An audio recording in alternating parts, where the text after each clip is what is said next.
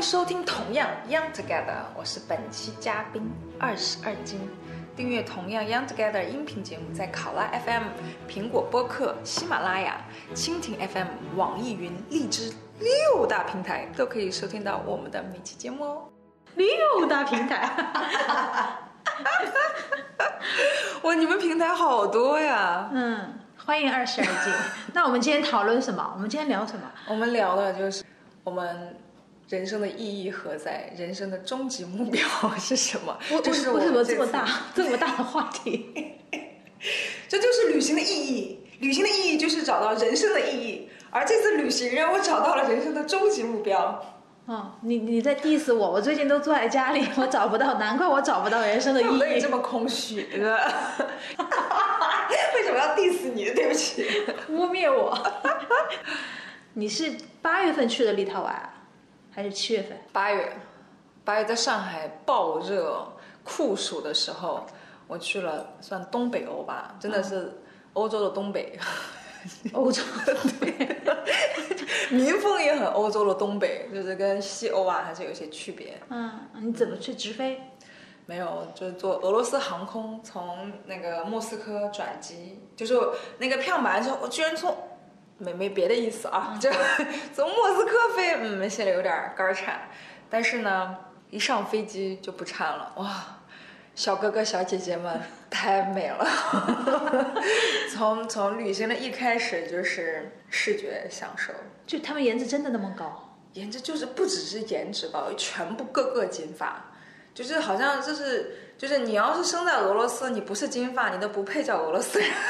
你你说的是空中乘务员，还是说普通空乘普通人也是，就是大比率很高，然后在机场也是，就是如果是俄罗斯他们说俄语的情况下，还有服务在整个地面的服务服务人员，大部分都是很高挑，腿很长，然后金发，特别漂亮。有有然后我跟我爸去，我爸说，我爸都受不了，我说爸，哇，你看这，哎呀，你看这些个小姐姐们，我非常认同，真的就是天生的种族优势。但是我不是听说他们到了中年以后都会，哎，我没看到，就女的都会发福吗？你都没有在机场看到过大妈什么的？没有、没有没有关注大妈，可能就是大妈她不太多不让进机场吧。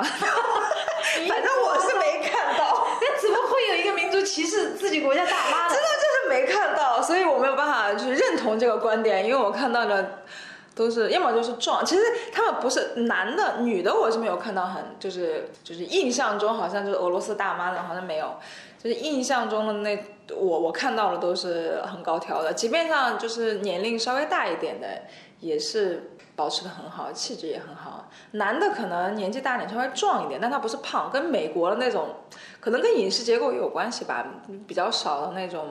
嗯，快餐，所以实际上大家是比较结实、比较壮、抗寒，但是不是胖，嗯，所以是所以结吃吃俄罗斯的那种食物是会瘦的，是吧？所以我继续要在要在某 上买那个大列巴，那是什么东西？就俄罗斯大列巴，就特别大一块面包，特别硬，然后里面可能会有一点金桔啊，或者我不知道是那橘皮、橙皮啊，或者那种东西，听着好养生、哦，就就很粗，它整个口感就非常粗的。但这种就应该是吃不开，它不是精精面啊，哦它是那种粗粮嘛，我会所以它反倒应该会比较可能跟新疆的馕有点那种异曲同工之妙。啊，你没有吃过啊？没有吃。你飞机上吃什么？飞机上不是？难道是中餐吗？不是中餐，那飞机上一般它就是土豆啊，然后就是比较普通的，然后面包啊，选烤鱼或者是烤鸡之类的吧，嗯就没什么很特别的，又坐的不是头等舱，啊，呃，经济舱这种没什么好你就。是俄罗斯转机的，莫斯科转机。对，啊，马斯科转机，然后终于说到了目的地，去了欧洲的东北，属于欧盟的立陶宛。立陶宛其实挺神奇的，它是有自己国家语言的，它明明在。就是看历史挺惨，他在德国和俄罗斯中间，就他们两个就很强的国家打仗，总是会路过他，就路过他就变成了战争的中心，就是别人国打在他家，他在在他家打，就是打都挡不住，然后践踏他们。嗯，就是说我们两个约一家，对然后说我们约到哪呢我们去，我们约到去另外一家，另外一个朋友家去打架。我们约在中间，很凄惨。可是他们有自己的语言，立陶宛的有自己的语言，就叫立陶宛语嘛。对立陶宛语。然后但是立陶宛呢，就是。呃，因为就是在两国中间，所以他们大部分的人又会说德语，又会说立陶宛语，然后又会说俄罗斯语，所以在现在和平时期的时候，基本上也算是东北欧的经济中心吧，就是特别便利，因为他们就是什么语言都懂，就是跟人沟通就特别方便，做生意就很方便，所以经济发展就特别好。德国和俄罗斯做生意会不会也到立陶宛去沟通？对啊，他们中间就是很多是在，而且就是立陶宛又属于欧盟，俄罗斯又不是，所以他们其实就跟个中间人一样。那他们要沟通，其实很多都是中间去去沟通。其实立陶宛跟德国并不接壤，它是跟波兰，波兰也很惨嘛，这个历史都挺惨的。但是波兰呢，又离俄罗斯稍微远一点，然后但所以立陶宛就是下面又是白俄罗斯，就感觉在周围的东北这一片还是发展的挺好的，地理位置挺好。而他们都是平原，是没有山的，只有山坡，只有坡，大概十米高的坡 就是山了。它偏东北，那就是说，你你之前说它是跟上海气气温不一样，就是我们夏天，他们也是夏天，但是对，但是今年，今年上海是暴热的三十八度，然后呃。法国普通大家度假的地方，法国、意大利、呃，西班牙、德国，今年也是酷暑，都上四十度了。而且像巴黎特别惨的是。巴黎的墙外墙，因为要保持它那个历史风格，所以它是不允许装外机的。无论是你在你进去那个，它应该怎么解释呢？巴黎那个房子，你在街外面你是没有外机，不像上海，你就边走边下雨，就头上滴的都是那个空调水。当然不让它里面，它一般是有个中空的空庭，它是绕一圈为了采光好嘛。它里面也不让装，就是你整个它要保持外表一致性，而且即便你修，你也是要通过政府就是地区域性的去签这个东西是有。资质的人才能去修这个外墙，而且你必须保持原貌。所以今年巴黎人特别惨，因为没有空调，巨热都化了。就那个，所以他们今年很多人度假了，就会跑去那个立陶宛度假。然后反倒就是很多德国人啊，或者是之前是在西欧开那种五星级酒店的，会去跑去立陶宛去开那种不能叫民宿，应该叫小型的那种度假村。嗯，其实房子也不大，大概可能有十间屋子，它是在森林，也不能算森林吧，中间就很少人知道，但是提供的全五星级服务。然后价格又很合理，所以就有很多西欧的人现在经济发展又好嘛，然后又安全，然后物价巨低，所以就很多人就会跑去立陶宛去度假。今年我之前都不知道，夏天真的可以去立陶宛度假，东西太便宜了，真的。不不是，因为你之前跟我们讲过越南啊，你听你聊完越南之后，我们就想去越南。你今天又跟我们说立陶宛又这种物价低，就是你跟我们说到底是去越南还是去立陶宛？越南是属于你要去海边这种热带度假，但如果你要在酷暑已经受够了东东南亚这种酷暑，你要去一个凉爽点的地方，那是立陶宛是性价比最高的，吃的又好，而他们是现在服务意识很高嘛，所以它提供的是西欧的服务，但是物价的真的是俄罗斯的物物价很便宜，基本上你你随便去个超市，哪怕是旅游中心。货架上摆的基本上没有，他用的也是欧元，属于欧盟国，没有超过一欧的。我我中间就是去去了趟罗马，然后说是去玩两天，真的是基本上是罗马物价的五分之一，非常非常便宜。现去立陶宛的中国人多吗？有旅行没有？没有，就是这条这条旅游线路还没被。对的，所以现在赶紧趁没有人赶紧去，就是因为现在去去这边的意识人比较少，大家大部分人意识还是去西欧比较多。但是我们现在再去，如果九月份不去，十月份去就是冬天了吧？嗯，对，就最好的度假去那边就是夏天，夏天基本上五六月一直到八月九月也就这样，然后在后面就冷了。嗯嗯，因为那边你说跟东北差不多嘛，嗯，夏天其实最合，夏天真的就是白天二十二，就是早晨可能你要穿件小外套，然后到中午你就可以穿短袖了，然后晚上的时候小风一吹，你把外套再穿上，基本上这种温度特别特别舒服。而且哦，还有一点是我之前不知道，立陶宛实际上中文 Lusvania，它 Lus 就是雨的意思。所以它整个国家意思就是雨之国。哦，也就是它就每天下雨，降雨量非常高，然后它森林占地面积是百分之四十，所以空气就我一下飞机就说，哦我的肺复活了，我的 全是负离子。对，很舒服，就是真的，你立刻一下飞就能感觉那个空气有多好，我觉得很明显，很明显，跟中国，唉，完全就那空气质量不是一个档次，而它的水质非常非常它。我之前以为，因为欧洲你买水基本上都是在呃所谓瑞士啊、南法呀，可是实际上立陶宛的水非常好，它所有的水自来水直接接着喝的，他们当地人全部接着，他们全部是山啊、森林里面流出来的水，特别哎令人羡慕，而水也便宜，水又好又便宜，空气也好。人生终极目标就是移民立陶宛。哦，今天讲到了 我们的主题，就是第一个主题，人生终极目标，对的，就是想到那边去，因为那个环境吸引你，是的自然环境太好。现在房价又便宜，虽然我没有问具体多少钱哈，但是就它那个物价而言的话，就是而现在人又少，它的我是西安的嘛，它是西安人口大概多少人？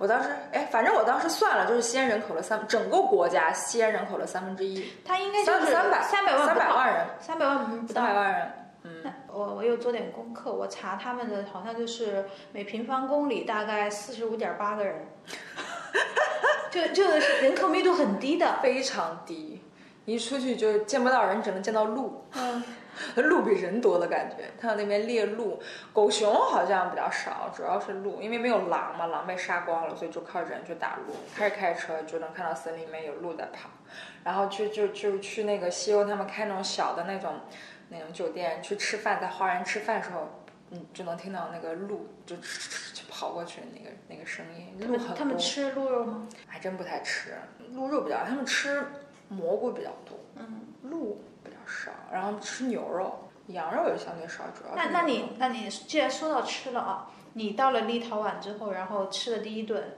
然后去吃了什么？当地的吗？还是就酒店？在立陶宛吃的第一顿，哎，其实立陶宛的吃的，嗯，比较真的是偏东北，它跟西欧的那种啊，我要加个这个，加个那个，就是很丰富的香料，因为是北方，可能香料比较少，嗯实际上就是大肉和土豆，然后还有奶酪，这个是最典型的这种北北北方北方的那种饮食，就是每一顿基本上就是。要么就烤鸡，然后烤鸭子、牛排，就是就是这种大型的一块儿一块儿的烤肉，然后旁边配上蔬菜，然后最主要的主食就是烤土豆和黑麦面包。但是黑麦面包，我勒个去！我之前就是就是在西欧嘛，就是老觉得是啊，就应该吃八盖啊，应该吃那种脆脆的，什么就是黄油面包，就一直对黑麦这种 rye rye bread 还不是很了解。我到了立陶宛才打开了人生的 新窗口，太好吃了！就是他们每一家餐厅，就是他们很尊重自己，因为每一家餐厅都是 homemade 的这种面包，黑麦面包，他们里面可以装的是不同的那个坚果和不同的香料。每一家餐厅的面包味道都跟餐前面包，然后他们的黄，他们特别喜欢吃黄油。那么黄油每一家餐厅的黄油都不一样，连颜色都不一样，而他们非常讲究，就是那种小餐厅都是，他把黄油都会压成一个花儿，它不是像那种美国那种大傻子一样的，就给你一块哎给你切一块儿那种，他们就是压成特别精致一个小花儿，然后每个那个形状还不一样，而它拿上来一定是室温的，就是你勺子一崴，就是你能够，你通过那个勺子能传递到你的手上那种啊。那种绵密那种嗯滑顺滑那个质感，然后你就一层抹到上，我真的是像我我这种减肥的人，我在那边真的是一块儿都不够吃黄油，哎，服务员再帮我加块黄油，很好，我可以不吃主食，就光吃面包配黄油。面包，而且它面包它黑麦不同的含量啊，它有的是稍微偏棕色一样，有的就是很黑，然后有的质感、口感、味道、颜色，然后配的黄油就完全不一样。这个是非常，就从这个细节就可以看出他们是对饮食是非常讲究的。嗯，但其他来说，主要就是大鱼大肉，就烤肉。然后哦，奶酪他们当地的奶酪也是很好吃，就是羊奶酪比较多，硬奶酪。嗯，然后价格也好便宜，真的，我爱吃奶酪的人，上海的奶酪简直是吃不起，上海的随便一块太贵都，真的就是一就是一百克都是几十块钱的那种，他那边。我给你，我真的想带五百，就那种五公斤回来，就是总共五公斤，大概能花我一百块吧，而 且质量非常好的。哎，我觉得你应该带回来啊，卖给我们啊。就我就我怕我怕啊，他就很好笑，他们说那俄罗斯人很喜欢他们当地的奶酪，然后就说说是你要如果坐飞机在俄罗斯转机要小心，你一定要装好，不然你等你下了飞机发现少了一块，俄罗斯人接走了。哎，还有些笑话，当地笑话。哎，怎么办啊？我觉得你真的可以考虑一下。除了这个，还有其他的吸引力吗？你的人生终极目标？人生终极目标主要是在那边遇到了一个。有艳遇？如果他再年轻一点，就是哪怕已婚艳遇，我也不在乎。哎，就是仅代表 二十二斤个人观点，个人观点，个人观点。就就就有那么好吗？我我不，其实你要说是文化差异，大部分是有文化差异的，但是我觉得还是因为他这个人的魅力吧。就我过去是出差，然后呢他是客户，然后是我爸的客户哈，不是我的。然后就是他是一个，呃，年龄大概七六十六十九了，所以其实年龄蛮大，但是他非常有有活力。他应该是我爸的客户，可是实际上他是。一个特别喜欢对别人好，然后看到别人开心，特别细心的一个人。哎，我的脑子有点空，现在 就卡住了，就 就全是那种回忆的镜头。对吧？你去的立陶宛的哪个城市？考纳斯，考纳这个这个是刚刚在走神儿吗？我们聊着聊着你走神儿了。考拉斯也不大，它就是我们我住的那个酒店，嗯特别在就在市中心，嗯，然后它总共就九层，我们吃早饭和晚饭都是在楼顶，楼顶九层已经可以俯视全城了。是爬上去的还是电梯？电电梯，但就是整个它城市也不大，外面就是山坡，然后就是森林，就小山坡。整个环绕的全都是森林，然后整个城市绿化都特别多，楼也不高，都是四层五层这样。我们那个大概是全全全城最高的楼了。那建筑风格呢？是偏俄俄罗斯的那种金顶啊，还是偏那个欧洲的？还是偏欧洲，但有一些你能够窗户，你能够感觉到当时苏联的那种风格，就偏水泥啊、嗯那种，但比较少。它大部分还是比较偏欧洲，就是石石头结构的，嗯，然后比较厚实，然后也不高的那种那种风格，那边的人呢？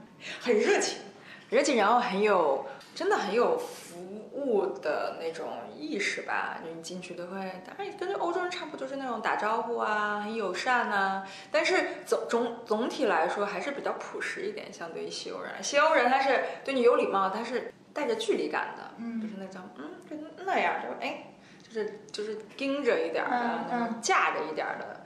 但是立陶宛人就是很比较朴实，比较实在。东北人 真的是实在，无论是给的量啊，就是嗯，你要问问东西，他不会就是像西柚，你去那个酒店，他会那种带着职业性微笑。虽然很友善，但就是那种那是他的职业需要、工作需要。立陶宛人就是很直接那种，你在酒店，哎，他说的就是那种微笑，就是，呃，没有那么假，没有那么的和善吧，但是是很直接的那种，嗯就是你能够感觉到他他能够帮你做的，他都会帮你做，但他不会表面上表现的好像特别的热情，就是属于那种很实实在的那种性格。我感觉嗯大部分总体来说好像都是这样子，即便在很旅游中心的地方。也都是那样，不是那种 Hi，How are you？不是那种，是那种 Hi，就 Welcome，就是很自然、很放松的那种感觉，还没有被那种旅游业洗脑 那种。希望不会被洗脑，就等到我去的那天，服的，就千万别。对对，很舒服，就是很自在。你跟他聊天，你也很自在，你也不用装的好像就特别怎么着，让你觉得哎呀这也太热情了那种，也也不会，就是很舒服，就是你就是你，他就是他那种感觉。见面打招呼也是，就嗨，就这样一下。对，嗨，就是他也不会笑吃了吗得特别灿烂，哦，对，但他就是，但是很有礼貌，让你觉得很舒服了那种感觉，嗯自在的。嗯，美女多吗？美女帅哥什么的。美女挺挺多，但都是风格一言难尽。什么叫一言难尽？这个是具体说说，什么叫一言难尽？就跟他们的服务一样，比较朴实，就呃，就没有雕琢过，没有那么精哎致。对，就是也是比较舒服为主吧，就是没有像意大利人或者是法国人，就是那么那么精致吧，那么要求那么多，就是细节呀、什么，他们就是旅游鞋、牛仔裤就比较放松。嗯，然后哦对，重重点是他们真的，我就感觉是到苏联，就是像小时候看那个可吹是叫可吹的什么卡列宁的，哎不是，嗯就就不是卡列宁。不是那个钢铁是怎么样炼成的那嗯种电视剧，都是扎着那个麻花卡秋莎，就是全部就是那个扎了麻花辫儿，特别多。就是我那个，我觉得俄罗斯都没有那么多，但是立陶宛个个都是麻花辫，太可爱了。嗯，它有的是单个的麻花辫，这样扎了一个大揪揪，就特别像中国那个年代的。嗯而他们头发特别多，特别粗，还有那种扎两股那种蜈蚣辫，两边儿的下来的。然后呃，还有侧着扎，就是各种，然后绕着扎的，绕着头顶上扎。就跟我们小时候一样呗。对，就特别像是就是苏联，就是那那那个年代的感觉，但是他们扎着特别可爱。然后我爸去就说：“哎呀，真是像小时候感觉想象中的那个。回到了青 青春年”代。对对对对对对。但是我觉得现在很奇。怪，你看我们都习惯，要么就是披着头发，嗯就如果扎两个辫子，就会觉得怪怪的。对，我小时候不觉得，我现在就觉得有点怪怪的，可能是嗯在上海觉得扎辫子有点怪怪的。可能，但是那边真的个好多个个小女孩都是那样子，感觉就是那边的流行，现在正流行这个。哎，其实这样很好，我觉得很好。我那个有一吃饭，有个服务员在那边也是扎了两边，扎了那种对称那种蜈蚣辫，从上面扎的特别整齐。我说你这头发太好看，他说是啊，谢谢你，谢谢你注意到，早上花了好久扎。真的，是的，你是不是自己扎的蜈蚣辫两边？嗯我真的也是心灵手巧了，也是有那个时间，我估计他是提早俩小时就在扎辫。因为这是一个群体现象嘛。当当这一个群体当中，这一这一部分女性，她们每天你也在扎小辫，我也在小辫，这总会有那种比拼意思，就是看谁的手艺好，可 可能对，看谁的头发粗，辫子粗。真的挺明显的，就是中间离开去罗马的时候，没有一个扎木工辫儿的。真的就是立陶宛，我不知道爱沙尼亚那边是不是，还是只是北欧这样？那个不是北欧，东北欧，嗯，反正好像波兰我也没有看到，我从电视里面啊，或者说那个网站上看一些波兰的视频啊，也没有发现他们女孩子是那样子的。嗯，那可能就立陶宛那个地方蛮特别的。对的。男的呢？男的那牛仔裤就是比较比较 man，然后帅的还是很多的，就是金发嘛，然后身材个子又高，嗯，嗯，所以立陶宛的男的是，哈哈哈哈，还是流流可以流流口水的。他们的那个山好水好人也好，嗯养人。这次去是出差，然后有知道他们的支柱产业啊，或什么什么这些是什么？还是说你就是去纯玩的，这些也不关心工心？业发展的很好，他们工业发展的很好，然后呃，出口食品出口也多，食品就是农农业呀、农业，嗯，然后我看他们在聊的时候，看他们就是跟中国他们的牛奶非常好，奶酪非常好，但是我不知道是因为贸易什么签署什么原因，但实际上中国进口牛奶主要还是德国啊、新西兰对啊些国家，反倒立陶宛比较好，但实际上立陶宛畜牧业真的很好，你基本上所有的牛都放养，牛羊。所以那边的肉啊、羊啊、呃奶啊、奶酪啊都特别好，然后价格又巨便宜。但是立陶宛好玩的是，呃，当不是打仗嘛，中东很多不都逃去德国啊、这种福利好的国家嘛。立陶宛其实它也是欢迎的，但是呢，没有人去，为什么？因为 是你来了没有福利，你得工作，所以他们都不来。哦，就懒得连难民都不去立陶宛，你知道吗？就是因为福利，就是你在这儿必须工作，你不工作你是没有钱的，所以德国的难民就会比较多，因为就福利好，就是也是有有有这个问题。他那边也是福利国家，但就是你就是得工作，没有人是不工作的。哦我觉得挺好的。对的，他就不养懒人。嗯，这这证明他们国家的，我觉得这个领导人还是脑子是清醒的。对的，而立陶宛经济发展真的很好，他们呃出口就是工业出口也很多，他们现在是就是这边从苏联独立出来国家里面发展最好的立陶宛，而且它的那个经济增长数大概在五和六，跟中国那个就是没有办法，但是就欧洲这种发。算是发达国家来说，这个经济增长率很高了，百分之五吧，百分之。而且它的消费又那么低，对，就是纯纯挣钱，可以吗？是赶紧去，趁他还没那个。那我们要去找份工作才可以啊！赶紧去，真的。你觉得我去了可以在立陶宛做音频节目吗？还是要找中国人聊天？可以做进出口贸易，真的可以发展一下，在立陶宛真的太便宜了。而那面包，我真的是我去了那个商场，我简直不想出来了。就我觉得他们那边工资其实也是可以的，他们工资大概啊忘了多少美金了，但是算是多少啊，也是一个月是算几千欧嘛。平均来说，但他们真的消费又比西欧要便宜五分，就大概是五分之一的消费。我看他们人均 GDP，我不知道百度给的那个正不正确啊？人均 GDP 大概在一万三到一万四美金每年。那其实很高啊，是很高啊，对啊。然后消费又低，就是能攒能攒下很多钱。你在自己本身优秀一点，应该过得很开心的。我就只能指望。客户 长期的去做个办事处，对对对，你去，哎，你要不你跟那个伯父说一下，我们设立一个办事处。我去了之后，我想说，我一听他有儿子，就特别想要认识一下啊，然后儿子已经有仨孩子了。你说你客户的客户的儿子，我一看客户这么好，他儿子肯定也差不了，就稍微嗯聊了一下，发现他已经三个孙女了。你看。错失良机！我爸咋不就早认识点这个客户呢？真的是，特别想嫁，也别嫁什么西欧，就嫁立陶宛。立陶宛男人脾气都好吗？不像那个。就我我认识那，哎，立陶宛，我觉得他们很喜欢送礼物，就是呃，你像我们在那个上海，他们立陶宛的客户来中国的时候。他们就会像带伴手礼一样，会带带奶奶酪巧克力，然后立陶宛巧克力也很好，嗯巧克力啊，然后糖果啊，还有咖啡，那边咖啡也很好，就会带这些东西。然后你去到那边，作为我们的我们应该带东西的，所以中国人这么爱送礼的人，我居然没有带伴手礼。去了之后，在酒店 check in，然后人家那个老板就从车后面拿了三筐当地的。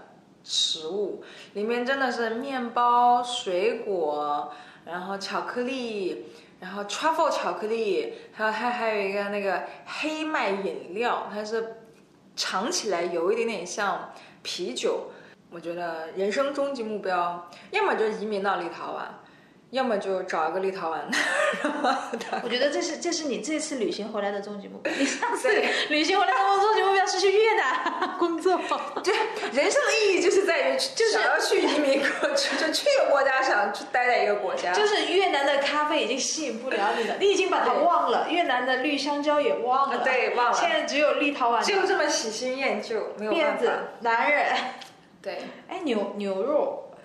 对，之后可能下呃那个下个月去美国，那不行，美国不行，美国已经去过了。美国不会是你的终极目标。对，美国应该不会是。感觉欧洲这么多，去这么多国家，感觉立陶宛是真的让我觉得原来是这样子。没去之前有有一个就是那种刻板印象，对刻板印象，就觉得那个国家不了解，之前又属于苏联，就觉得可能就是啊还跟共产还是那个。什么一点？去了之后发现大家真的生活又像欧洲，但是呢又又消费又没有那么高，更质朴一些，感觉上适合。对，非常适合人类生活。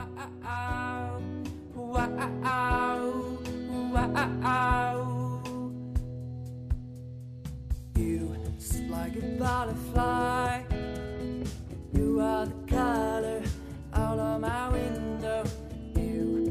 like a butterfly Dancing in your beautiful green I Hold you just like a butterfly? You are the color of the early spring sun Like a wow, wow, wow, wow.